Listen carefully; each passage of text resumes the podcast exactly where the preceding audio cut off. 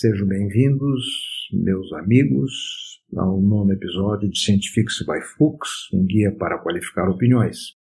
São nove episódios e nós estamos no sétimo capítulo de princípios básicos de pesquisa. Até para esclarecer, amigos me perguntaram, né, sétimo com nono, oitavo com sexto. A ideia, obviamente, que todos os capítulos, todas as os episódios né, estão numerados de 1 até terminarem, mas esse segmento de capítulos básicos, hoje no sétimo, deve terminar mais dois, eu acho. Não consigo fazer uma previsão exata. Hoje vou lhes falar de estudos observacionais, a causalidade, associação causal, alguma coisa causando outra, por razões naturais, a não avaliada, como visto anteriormente, nos estudos experimentais, né? inclusive, como demonstramos, nos ensaios clínicos randomizados no homem. Boa parte do nosso conhecimento, no entanto, provém de associações de observações não experimentais. O que significa isso? Que a alocação, a exposição ao presumido fator causal do evento de interesse, do fenômeno de interesse, não é feita de forma voluntária dentro de um contexto de pesquisa e, naquele caso, com alocação aleatória né, nos ensaios randomizados, mas também comportando outras formas de alocação, vou falar um pouquinho disso mais adiante também, mas aqui nós estamos nessa fase né, de associação entre eventos, voltando de certa forma. Eu resolvi começar por experimento como pano de fundo, e não como usualmente se faz, falando primeiro das associações não experimentais, porque fica mais fácil até para entender a limitação da caracterização de que algo causa outra coisa sem haver grupo de comparação, etc. Não ser aqueles evidentes, já comentados no início da causalidade, evidentes fenômenos associados um ao outro por um ato de vontade. Lembre-se da flechada do índio. Mas no nosso mundo, com a grande complexidade dos elementos existentes entre potenciais fatores para ocorrência de fenômenos e os fenômenos por si só também muito variados, é um pouco mais complicado. Mas eu vou restringir aqui a abordagem à associação não casual, ou desculpe, a associação não avaliada experimentalmente, a associação entre exposições a um determinado fator causal que se dá numa figura que estou mostrando a quem está me vendo no vídeo, similar ao do ensaio clínico randomizado, ou seja, estou trazendo aqui para a exposição de pacientes, mais especificamente, é um exemplo específico aqui, a tratamento ou a não tratamento, a um controle, portanto. Certo? Esse não tratamento pode ser, eventualmente, um outro tratamento, ou seja, comparar pessoas expostas a um tratamento e ao outro tratamento, a um controle, a ausência daquele tratamento. Só que essa alocação, aqui é representada pela letra E, letra E, diferentemente, está no lugar do R de randomização, mas nesse caso significa exposição. Exposição natural é uma expressão que se usa, exposição decorrente dos hábitos vigentes.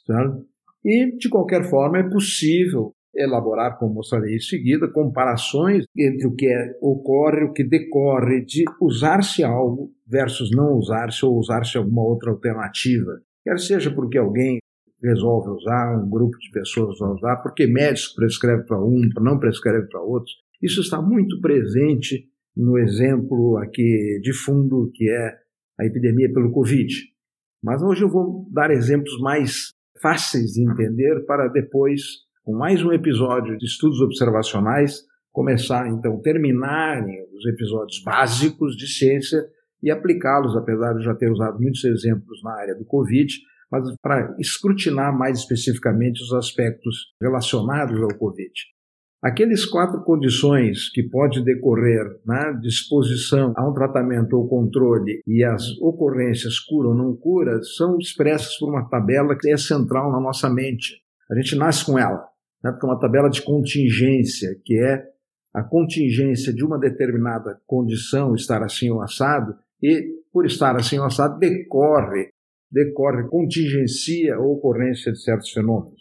Uso mil exemplos, o que me ocorre agora é levantar-os de manhã, né, vamos para aula, vamos para trabalho, etc. Vou pegar agora da chuva ou não, porque temos que passar algum pedaço embaixo da chuva. E aí a gente olha pela janela. É uma exata e rápida avaliação contingencial, ou seja, está nublado, em outros parâmetros, eu tenho uma subespecialização em ciências meteorológicas, olho vários parâmetros, e tudo meio que caiu por terra hoje, porque eu pego, consulto lá meu aplicativo, diz que vai chover daqui a meia hora e pronto. Né? Mas a gente fazendo isso naturalmente, a gente contingencia o fenômeno, a visão, os ventos, etc., que são predisponentes à chuva ou não, e o evento é chover ou não chover. Então, aqui na figura que estou mostrando, a quem me assiste no vídeo, a exposição ao tratamento B, exposição sim, exposição não, e a ocorrência do desfecho, sim ou não, gerando uma tabela 2 por 2 certo? Uma tabela de contingência, que é a que eu expressei com o exemplo da chuva. Então, nós podemos ter a exposição associar-se à ocorrência do desfecho clínico ou não, e a não exposição, da mesma forma, associar-se ao desfecho clínico sim ou não, ou seja, as quatro caselas, certo? E com elas nós calculamos algo que é corriqueiro. Né? Ah, bom, o artigo é um dado muito já elaborado, é para médicos ou para trabalhadores na área da saúde. Não, isso é uma informação que profissionais pessoas inteligentes não têm dificuldade de entender. A gente calcula o risco relativo. Qual é o risco relativo de estar exposto a uma situação ou exposto a outra? Dividindo a incidência nos expostos, né, do desfecho clínico, pela incidência nos expostos, né, do desfecho clínico aos não expostos àquela condição de interesse ou a outro tratamento. Certo? A incidência, no, isso é uma formulazinha que está apresentada no vídeo e que se resume pelo que eu disse há pouco. Incidência nos expostos dividida pelas incidências nos não expostos. Bom, além de estar no nosso dia a dia, isso está muito presente na avaliação da utilidade de tratamentos. Eu trouxe aqui um exemplo que é muito antigo, certo? E diz respeito a algo ainda extremamente corriqueiro que acomete a todos nós, porque homens e mulheres, porque as mulheres é que têm que tomar essa decisão, seus médicos que as tratam, mas como nós estamos, nós homens, muito envolvidos com ela, terminamos envolvidos também, de certa forma. Então, é o uso de estrógenos, de hormônios sexuais femininos após a menopausa. Certo?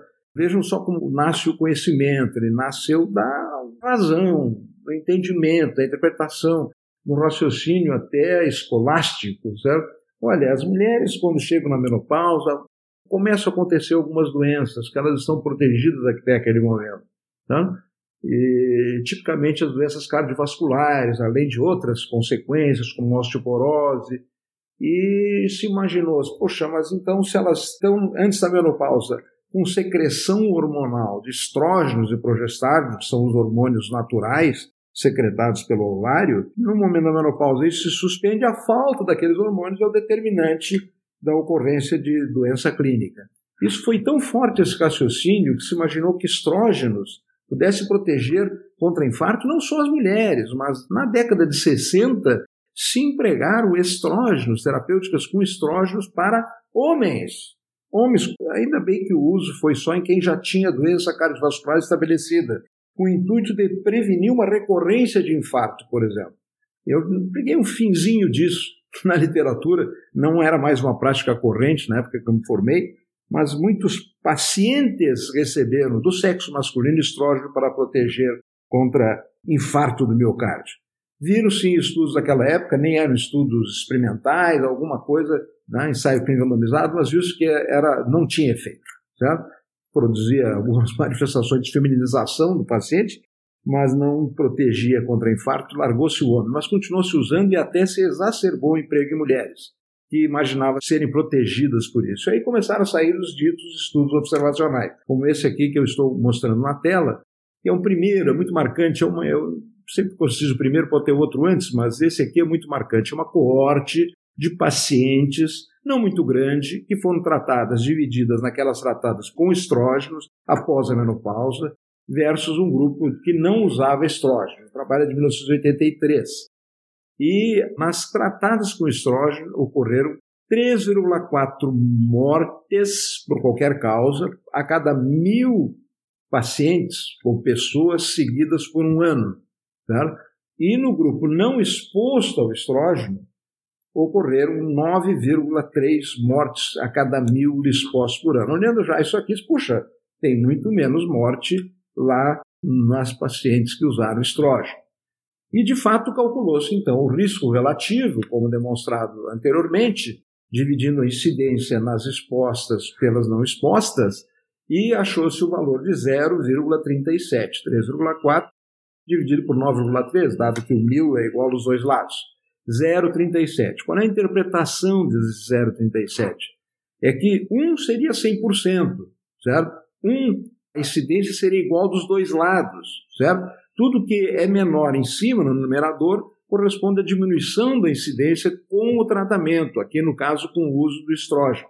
Uma redução que aí é tratada matematicamente, é tratada pela estatística. Eu daria uma palavra estatística, já comentei sobre a estatística descritiva e vou comentar sobre a estatística para teste de hipótese. Geram-se os P's, os intervalos de confiança, para ver se essa diferença se deve ao acaso, ela tem confiabilidade para dizer se é real. Aqui o P foi altamente significativo, certo? E imaginou-se então que estava-se frente a uma quase um elixir da longa vida, que é a redução de morte por qualquer causa na ordem de 63%, que é o 1 menos 0,37, com o uso de estrógenos.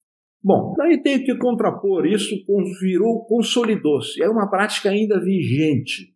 Mas hoje, com, pelo menos usando para outros objetivos, os médicos que prescrevem isso, os pacientes que tomam, etc., acreditam que o uso de estrógenos com progestágeno, os outros hormônios juntos, frequentemente, pós-menopausa, visa prevenir ou ter outros efeitos benéficos, como controle dos fogachos, mas ainda tem gente que acredita que protege o sistema cardiovascular, apesar de três ou quatro estudos serem muito sólidos e aí de natureza randomizada.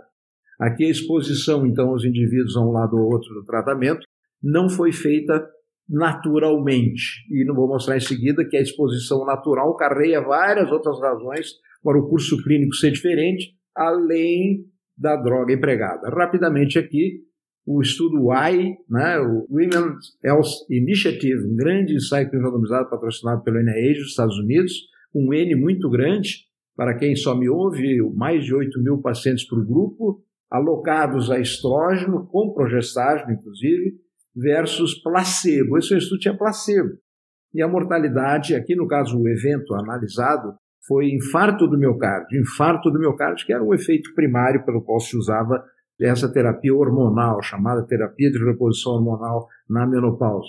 Foi de 19 infartos por mil pacientes ou pessoas seguidas e 15 a cada mil nas pacientes que receberam placebo. Ou seja, olhando o número, já se vê que teve mais infarto no grupo que tratou-se com estrógenos 26%, aqui o risco relativo vai para o outro lado, é 1,26, significa 26% a mais de infartos nas tratadas, e pelo N aqui do grupo, N, o número de pacientes estudados, também foi estatisticamente significativo, com muita segurança. Aqui uma outra apresentação dos resultados da terapia de reposição hormonal, do mesmo trial, aqui para ver números que coisas que nós estamos vendo, né? nós estamos tratando disso ocorrer dessas aulas, né, aulas de princípios de ciência, vejam que projetou-se aqui numa uma figura onde há risco relativo 1 no meio, seria a nulidade, nenhum é melhor que o outro.